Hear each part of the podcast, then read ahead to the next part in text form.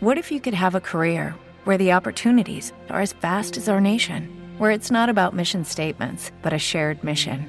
At U.S. Customs and Border Protection, we go beyond to protect more than borders from ship to shore, air to ground, cities to local communities. CBP agents and officers are keeping people safe. Join U.S. Customs and Border Protection and go beyond for something far greater than yourself. Learn more at cbp.gov/careers.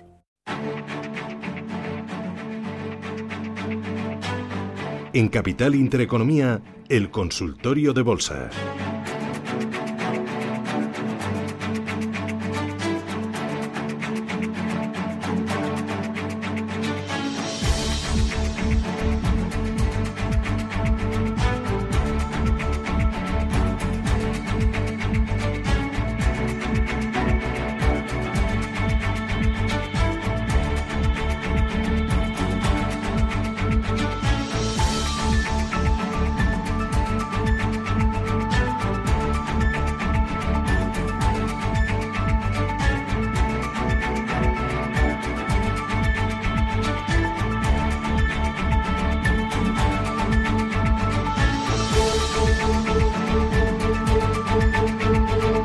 Roberto Moro, Apta Negocios, ¿qué tal? Buenos días. Hola, buenos días. ¿Qué, tal? ¿Cómo vas? Bien, bien, sin, sin novedades, que es, eh, es lo mejor que se puede decir en estos días. Bueno, mm, oye, el mercado, el mercado, ¿qué, me dices? El, el, mercado, pues aunque parezca otra cosa, también sin novedades, ¿no? Em, no está haciendo gran cosa. Es verdad que que la mayoría de los índices han roto soportes, pero solo de corto plazo, no, no como para pensar, al menos no aún, que se vaya a desarrollar la mundial. Y, de, y sobre todo es que se han detenido en niveles de, de, soporte muy interesantes. En el caso del IBEX es el último, a mi entender, el último nivel, el que está tanteando ahora. Eh, la zona de 6.640 para mí es la clave del desarrollo de corto, incluso medio plazo. Yo creo que eh, por debajo de ese nivel y pese a que tiene un soporte horizontal posterior en 6.430, creo que podría, si pierde ese nivel, insisto, en precios de cierre, podría no tener freno hasta los mínimos de marzo como poco, en 5.800. Eh, pero es que para eso yo creo que la clave ahora mismo del desarrollo a medio plazo del conjunto de los índices pasa como siempre, o como casi siempre, por el SP500. La zona eh, que ya ha servido en tres ocasiones, incluida la de ayer, para rebotar, 3.225, me parece clave. Me parece clave porque no solamente es un soporte horizontal, sino que es el 0,618% de Fibonacci de lo que fue el último impulso que nació a finales de junio. Si se pierde ese nivel, probablemente sí entremos ya en un escenario correctivo, pero no del último impulso, sino probablemente de como poco también el, impulso que nació en, eh, como en todos los mercados en marzo. Y eso pasa por ver un primer nivel de, objetivo en 3.050. Bueno, eh, para mí esa es la clave del desarrollo del corto plazo eh, y mientras aguanten, aquí no ha pasado nada. Y será una corrección más como las que tuvimos aquí a mediados de junio, como la que tuvimos durante el mes de mayo, no habrá sucedido nada. Vale. Eh, voy a ir con los oyentes porque hoy tengo una barbaridad. Eh, me están escribiendo a través de nuestro canal de YouTube, el de Radio Intereconomía, nos están escribiendo y nos están llamando. Oye, eh, ¿te, estás ¿te has dejado barba? Estoy en ello, estoy en ello. Ya, ya, ya te lo veo. Pasa es que no, es que, sí, lo que pasa es que no, no, no, soy de demasiada barba ni bigote de toda la vida y me está costando. Ahora parece que estoy sucio, pero no, no. Ah. Les aseguro que estoy en ello. Ah, ¿tu mujer qué dice? Ya no dice nada a estas alturas. ella, me ve guapo, ella, eh, ella me ve guapo permanentemente. Me encanta, me encanta. Tengo que conocer ya a tu mujer, ¿eh? Sí. Pues, eh, esto, es, eso es fácil. Tenemos que quedar cuando, cuando, nos dejen. cuando estos, claro, cuando estos bichitos nos lo permitan, por supuesto que tenemos que conocernos, claro que sí. Bueno, oye, voy con Antonio. Buenos días, Antonio. Hola, buenos días. Dígame. Eh, vamos a ver, yo le quería preguntar a don Roberto Moro lo siguiente. Primero quería preguntarle por Snowplay, eh, pero antes de nada eh, quería comentarle, vamos a ver, tengo Gilead, que las compré, yo creo que fue en marzo o abril, compré 80, eh, y las compré a 77, 76, 77 aproximadamente. Después tuvo un tirón para arriba, que se fue un día de, decidir a pico, 85 y pico, bueno, casi el otro 38 a 85 aproximadamente. Ay, que, que le pierdo, le pierdo. No, no, no se puede mover, es que si no se me va la cobertura. A ver, y muy breve, en un titular. Giliad, a ver ¿qué, me dice Giliad, si puedo, si puedo recuperar, si no puedo Estupendo, y le dejo que se oye muy mal, Antonio, gracias, muy amable. A ver, ¿qué me dices, Roberto? Es que sería fatal. Bueno, eh, sí, sí. A ver, Gilead eh, ya no está en un contexto alcista, ¿no? Eh, ¿Por qué? Porque ya ha corregido muchísimo más de lo que es el, cualquier nivel de corrección proporcional de Fibonacci a toda la subida que comenzó pues a comienzos de este, de este año, a principios de este año, en la zona de 62 y, y perdón, de, de 60. Bueno, es que parece abocado a buscar eh, un nivel pues entre esos 60 y los 58, que es también, una, como vemos en el gráfico, desde enero de 2019, pues en todo momento sirvió para rebotar, ¿no? Eh, sí parece abocado, abocado a buscar soportes y, aunque esto, por supuesto, y mucho más en este título, pues depende de que salte una noticia o no, eh, pero técnicamente todo lo que tenía de bueno ya lo ha perdido, sin duda, ¿no? Así que eh, ya digo que deberíamos ahora mismo estar más pendientes de soportes que de resistencias. Y en su caso, y dado que esto se puede perfectamente ir a la, a la zona de 58, eh, si hoy vuelve a tener un precio de cierre negativo, yo cerraría. Vale. Voy con el siguiente de los oyentes. Se llama Joaquín. Buenos días. Buenos días, Laura. Digo, Laura. Laura. No, Laura no. Laura no, no, no. no, Laura, Laura. No, no, Laura tampoco. Bueno, Susania, Susania. Ya. Ah, es verdad. Y, mire que yo quiero mucho a Laura. Pero que no está en esta casa. Sí, Laura Guzmán no tiene nada que ver. Ay, no, y lo que la ha hecho de menos. Mire, ahora la voy a escribir a Laura. Ay, madre mía, madre mía. Es que los que tenemos. Qué torbellino, qué torbellino, qué fuerza, qué ganas. A, eh, a veces el, el, Alzheimer nos hace estas pasadas. Bueno, a mí también me pasa, ¿eh? Oye, una pregunta para Roberto Moro que, que quiero que me aclare una cosa que ayer ocurrió que me tiene un poco trastocado. Mira, yo me acuerdo de un, asesor que se llama Mar Rives, que es colaborador vuestro también, y que es un enamorado de Talgo. Ayer, bueno, pues he entrado y he salido varias veces en, años en Talgo y con resultados positivos. Y ayer me di cuenta que estaba a los mínimos históricos prácticamente desde que salió a bolsa, cerró a 3.30 y digo, ¿y esto cómo es posible? Un 7 casi por ciento de caída. Y resulta que hay que firmar un contrato de 400 millones de euros y digo, pues no sé si será por eso, porque ha firmado un contrato. Mm. Quisiera que Roberto Moro hiciera un análisis, un comentario sobre este tema, porque porque hoy no he mirado cómo está, pero ayer cerró a 3,305. O sea, una caída del 6,7%. Muy bien. Y la única noticia que he visto es que el día 24, o sea, ayer firmó ese contrato. Os escucho por la radio, enhorabuena por el programa y es una gozada escucharos todos los días. Estupendo. Muchas gracias. Gracias, muy amable. Daré recuerdos de su parte a Laura. a ver, Roberto. Pues eh, a ver, sí, ¿no? Desde luego la caída ayer fue espectacular. Eh, al final eh, se detuvo donde lo hizo a mediados de 2016 y que hasta ahora eran mínimos históricos, bueno, que tampoco su historial es demasiado amplio, eh, pero sobre todo lo problemático es que perdió una zona de soporte brutal que tenía en 363 eh, y, por lo tanto, a ver, el soporte en el que parece haberse detenido es tremendo, ¿no? Con lo cual cabría pensar en una, en una cierta recuperación. Eh, y solo con precios de cierre por debajo de 3.30, probablemente el título estaría abocado a entrar en, en, zona pues de caída libre. Eh, a ver, eh, vamos a ver cómo cierra hoy, ¿no? Pero esa velita que nos está dejando hoy puede ser incluso una pauta. Si cierra simplemente como está ahora, pues estaríamos hablando de un Arami, por lo tanto alcista, ¿no? En, bueno, en este caso un Arami alcista que lo pudiera llevar a, a, tratar de recuperar gran parte del terreno perdido en estas últimas jornadas, ¿no? Porque no es solamente la jornada de ayer, ¿no? Es que viene cayendo sin solución de continuidad desde cuatro. Por lo tanto, algo más sucede en, el, en la empresa más allá de lo que es la, el conocimiento o, la, divulgación de esa de ese contrato, ¿no? Eh, algo más puede que esté sucediendo, pero desde luego la vela de hoy simplemente si termina como está eh, nos, nos hace albergar ciertas esperanzas de que pueda tener también un rebote consistente, pero en última instancia precios de cierre por debajo de 3.30 nos deberían alentar a deshacer la posición. Muy bien. Antonio, buenos días. Hola, buenos días. Mire, voy a ser muy breve, por favor, para el señor Moro.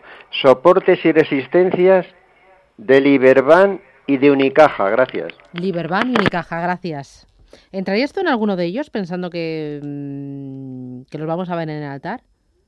A ver, eh, no tienen tan mal aspecto como, como es lógico también, como, como otros del sector, pero no, yo desde luego no, no entraría, no.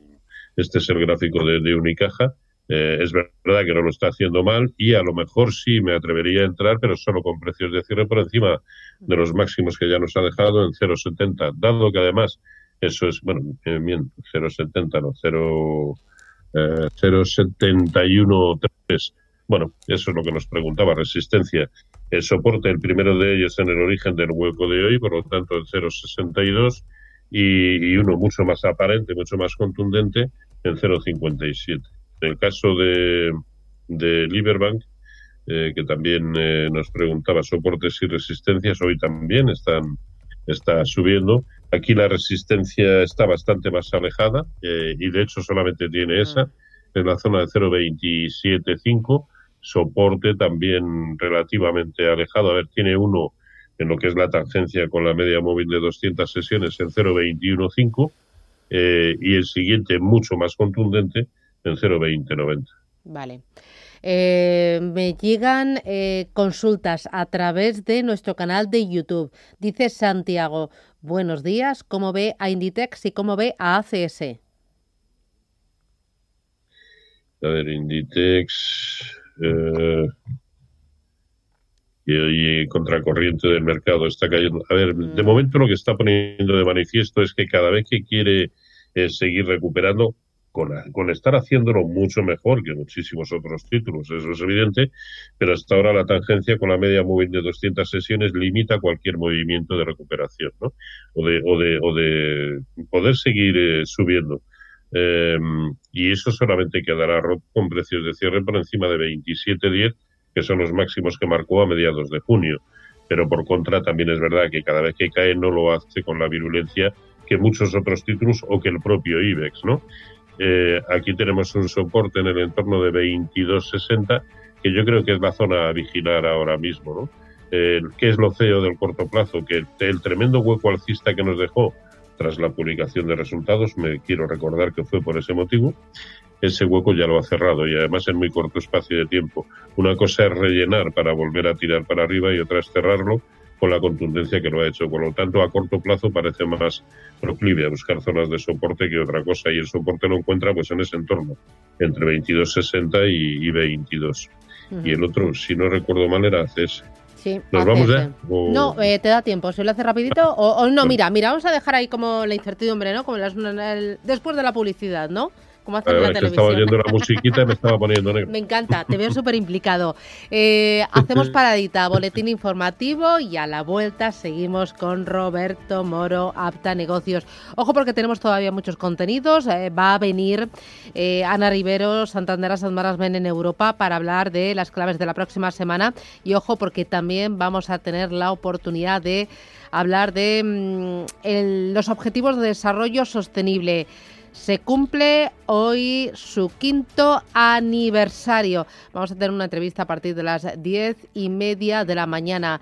Vamos a ver cuál es el balance, eh, cómo ha cambiado la industria, cuáles son los retos ahora en este mundo post-COVID y que no paramos. Volvemos.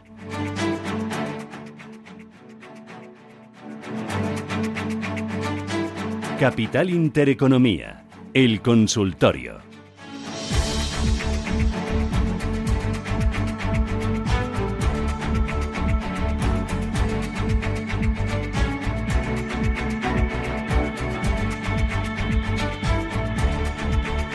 18 minutos de la mañana. Roberto, ¿estás ahí, verdad?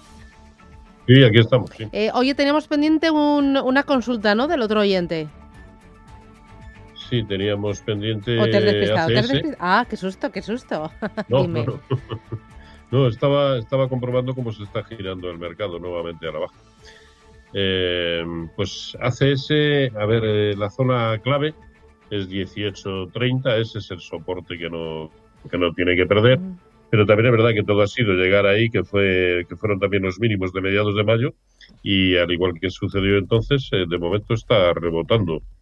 Bueno, mm, no está haciendo nada, está muy, muy, muy lateral, se ve perfectamente en el gráfico, muy lateral. Eh, no da sensación de peligro. Todo ha sido acercarse en el medio plazo a lo que es el 0,618, perdón, de toda la caída desde mediados de 2019 y, y, bueno, no ha podido con ese nivel y para abajo, pero para abajo sin, sin tendencia, ¿no? Eh, yo creo que solamente eh, sucederá algo realmente importante, o bien por debajo de 18.30 o bien por encima de, de 35.80. Sé que es un rango enorme, porque es casi un, eh, perdón, de 25.80, es un rango enorme, pero que no hay, no hay otra. No, no está haciendo nada. Es de esos títulos que lo miras y no te dice absolutamente nada. Puede continuar el rebote, al igual que sucedió la otra vez, pero parecemos eh, abocados, como yo creo que en el conjunto de los eh, de los índices, a buscar o estar más pendientes de soportes que de resistencias. Eh, Carmen, buenos días. Hola, buenos días. Cuénteme. Eh, mire, quería preguntar al analista eh, cómo ve si es buen momento para comprar Solaria y Viscofan a medio largo plazo. Muchas gracias por, su, por el programa y por la ayuda. Gracias, muy amable. Bueno, si es a medio largo plazo y, y sobre todo cuando antes del largo menciona el medio, es que su horizonte tampoco es de 6, 7, 8 años en adelante, que es el único horizonte en el que yo me plantearía para el largo plazo entrar. Mientras tanto, yo creo que, que no, porque es que ahora mismo un 20, un 20 días es casi un largo plazo, ¿no? Tal y como están eh, las cosas. Y por otro lado, Solaria, pues eh, si nos fijamos en el, en el gráfico y con respecto a lo que fueron sus máximos en 17.35 a comienzos de septiembre, de lo que han sido los mínimos también, cinco o seis días después, en 13 euros, está justo equidistante de ambos niveles, en 14.94 ahora mismo. Aquí el problema es no solamente acertar con el lado correcto, sino el, el, el dónde establecer convenientemente un stop de pérdidas, ¿no? Y mucho más en títulos que son eh, volátiles. Y este título no lo estaba demostrando en los últimos tiempos, pero a la baja la forma que ha tenido de empezar a corregir sí ha sido con bastante volatilidad, ¿no? Y con, con dos, tres velas feas eh, eh, negras. Bueno, yo de momento no veo ningún motivo para, para entrar. Tampoco veo para quienes ya estén en él ningún motivo para que, para que salgan ¿eh? del, del título. Y uno era Solaria y el otro era... eh, pues ya se me ha ido. Mm, Yo a mí también se me ha ido, no lo he apuntado. No lo he apuntado. Eh, lo era-.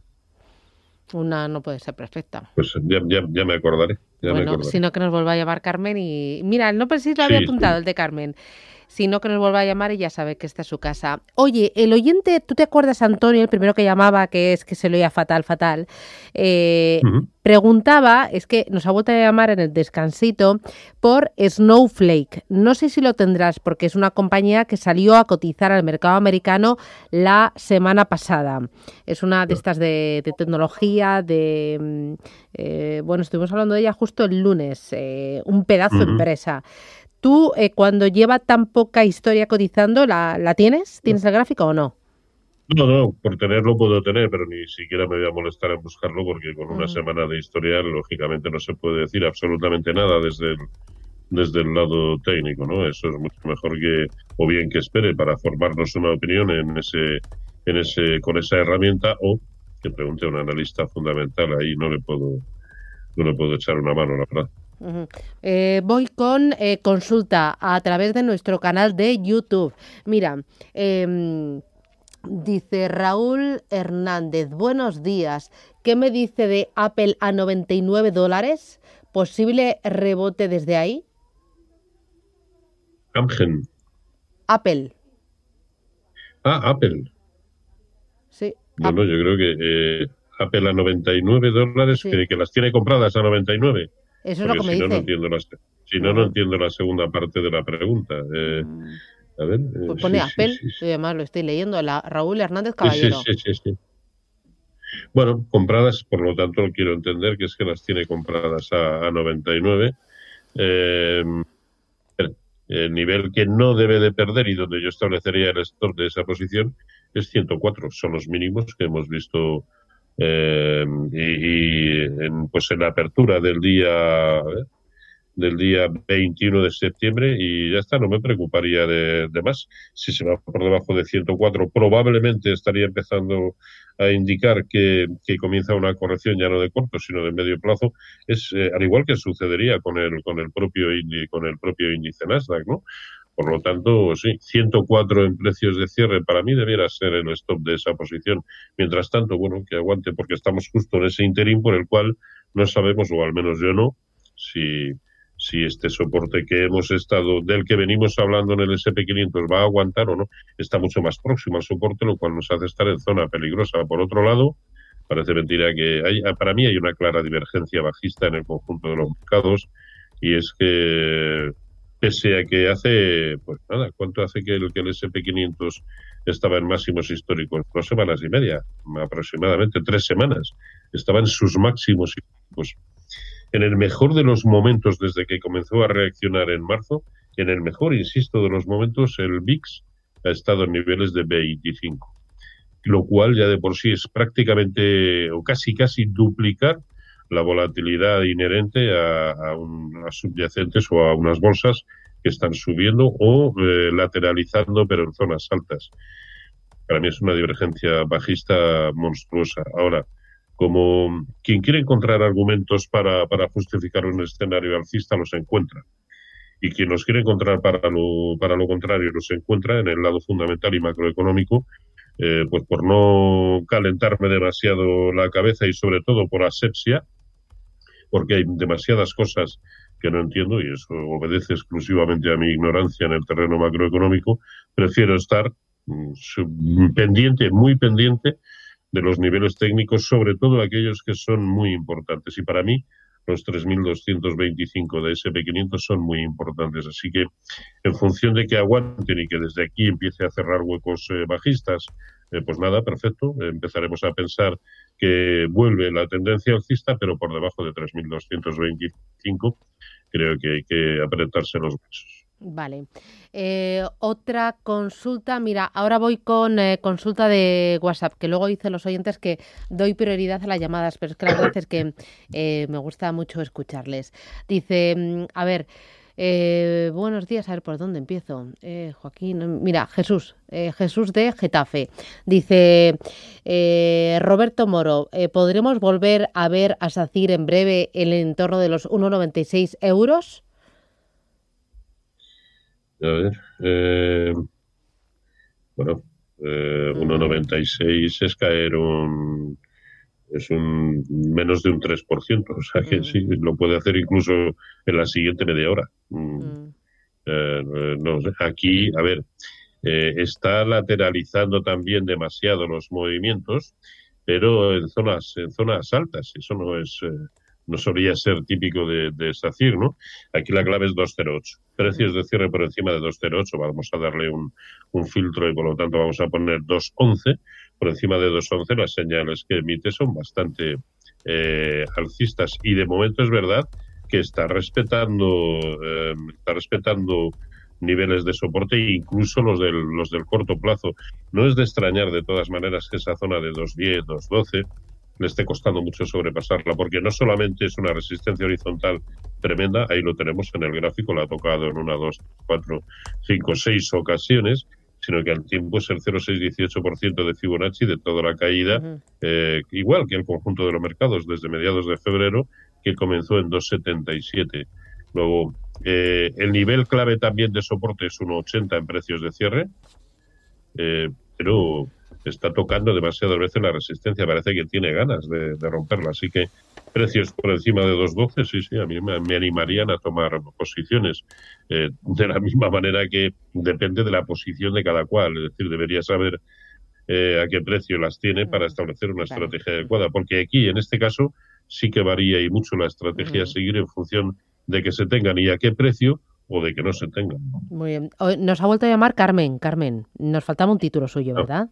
Sí, hola, buenas. Eh, era Viscofan, a ver si es momento para entrar o es vender las que tengo. Vale, vale, vale. Pues muy bien, gracias. Carmen, Gracias, suerte. gracias. A ver, Viscofan, rapidito.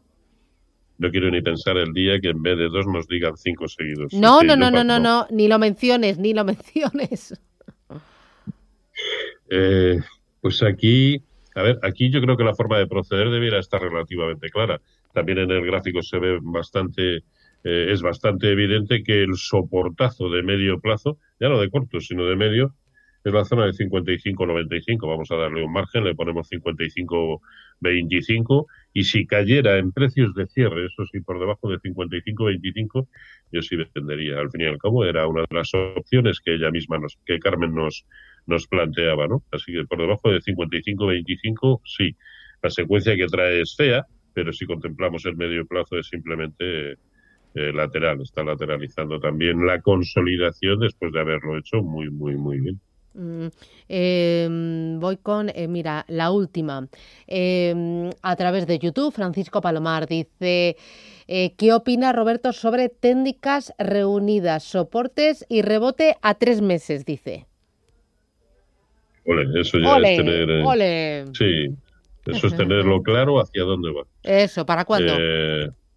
Pues, a ver, por desgracia, quiero, quiero pensar que nació a bolsa a mediados de 2006, a no ser que me falte historial en el, en el gráfico, ver esto un poquito para que se vea mejor.